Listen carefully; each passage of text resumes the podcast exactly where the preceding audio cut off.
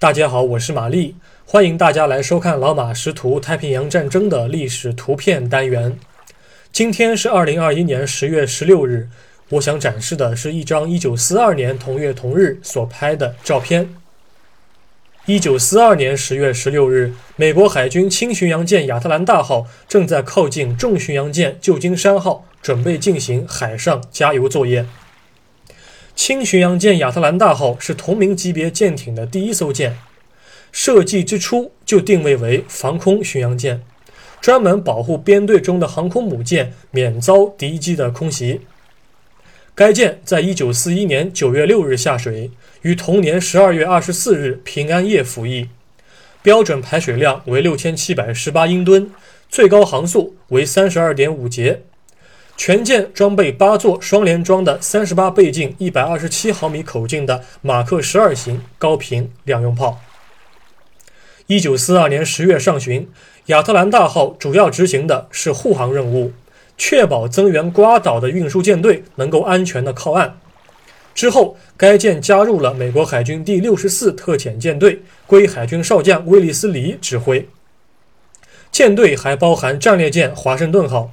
重巡洋舰旧金山号、轻巡洋舰海伦娜号和数艘驱逐舰。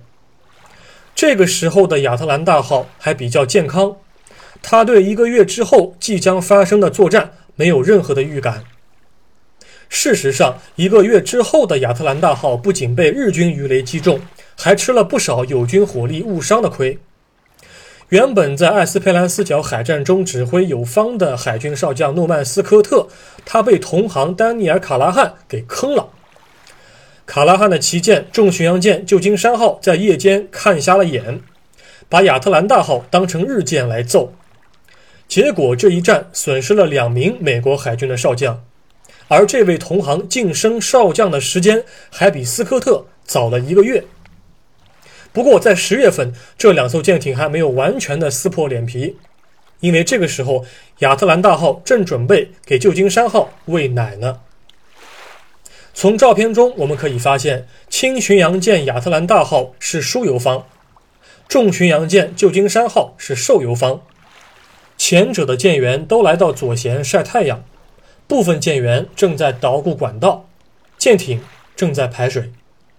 这幅照片的摄影师不仅清晰地拍下了舰艇的全貌，更重要的是，他揭示了美军的一个优势啊，一个被我们经常忽略的优势，那就是美国海军的海上补给能力。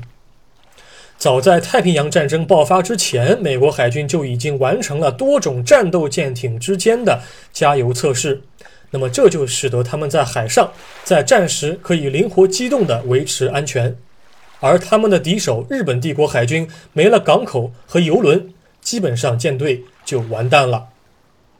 海上加油可不是一件小事儿啊，需要高度的操舰技巧和精准的指挥和配合。两艘舰艇不仅航速必须要保持相同，还不能有超过一度的方位偏差，稍有不慎，他们就会相撞。亦或是让输油管道在空中劈叉，直至崩断。本照是美国海军官方照片，现在收录于美国海军历史与遗产司令部中，官方编号为 NH 九七八零七。感谢您收看今天的节目，我们过几天再会。